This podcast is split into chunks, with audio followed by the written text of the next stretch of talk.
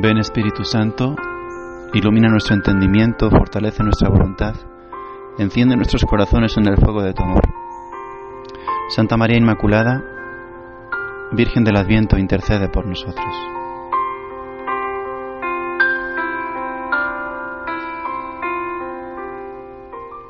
Preparamos nuestra oración, nuestro encuentro con Jesucristo, con el Dios del amor, el Dios de la misericordia, el Dios que viene a salvarnos. Tomamos algunas ideas de las lecturas que se nos presentan en la liturgia de este día. En el, en el profeta Isaías, primera lectura, escuchamos cómo Dios preparará un banquete, un festín, con platillos suculentos, con majares sustanciosos, con vinos exquisitos. Arrancará el velo que cubre el rostro de todos los pueblos, el paño que oscurece a todas las naciones. Destruirá la muerte para siempre, enjugará las lágrimas de todos los rostros y borrará la afrenta de su pueblo. En el Evangelio escuchamos de Mateo capítulo 15 cómo Jesús sana a muchos enfermos y multiplica los panes. Interesante la primera parte en la que leemos cómo Jesús está en presencia de muchos tullidos, ciegos, lisiados, sordomudos y muchos otros enfermos.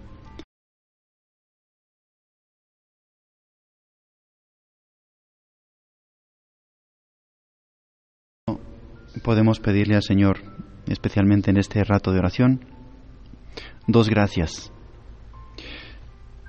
La primera gracia es la de ver nuestra necesidad y nuestra miseria para poderla presentar al Señor. Y la segunda gracia es la de conseguir el milagro de que Dios justamente nos salve de nuestras pobrezas, limitaciones, orgullos, soberbias, limitaciones. En primer lugar, siguiendo la súplica del Adviento, ven Señor Jesús, esa ejaculatoria en la que le decimos al Señor que acuda a nuestra ayuda, esa presencia tiene que tener esas dos dimensiones. En primer lugar, que Dios nos haga ver, igual que curaba a los ciegos en el Evangelio, y después de ser tocados por Jesucristo, ellos empezaban a ver.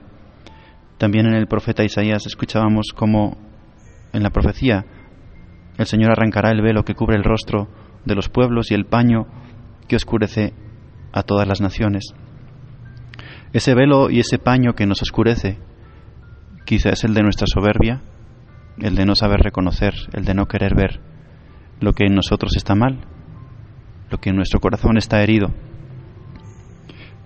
Por eso es importantísimo que le pidamos a Dios que nos haga ver, Señor, que vea, que vea mi miseria, que vea mi fragilidad, que vea las consecuencias que tiene mi orgullo, que vea las consecuencias que está teniendo mi impureza, porque a veces no vemos, estamos enfrascados en nuestra forma de ser, en nuestros criterios, en nuestra forma de pensar, y no vemos con suficiente claridad la basura que tenemos dentro de la sociedad y sobre todo las consecuencias que eso puede tener a nuestro alrededor, en la gente que queremos que está a nuestro lado, cuánto hace sufrir nuestro pecado.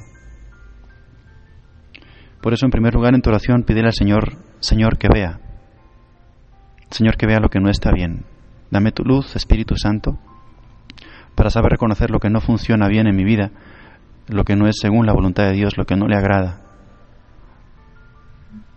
Y en segundo lugar hay que pedirle al Señor la gracia de la sanación. La sanación espiritual, qué lindo ver cómo el Señor en el Evangelio cura a todos los enfermos, lisiados, tullidos, cojos, sordomudos, paralíticos desea mucho la presencia de Dios, deseemos mucho la visita del Señor en este adviento. Invoquémosle con fuerza llamándolo, ven Señor Jesús. Así, reconociendo nuestra enfermedad, como decíamos en el primer punto, entonces llamaremos al médico. Si no somos capaces de reconocer nuestra enfermedad, nunca necesitaremos médico.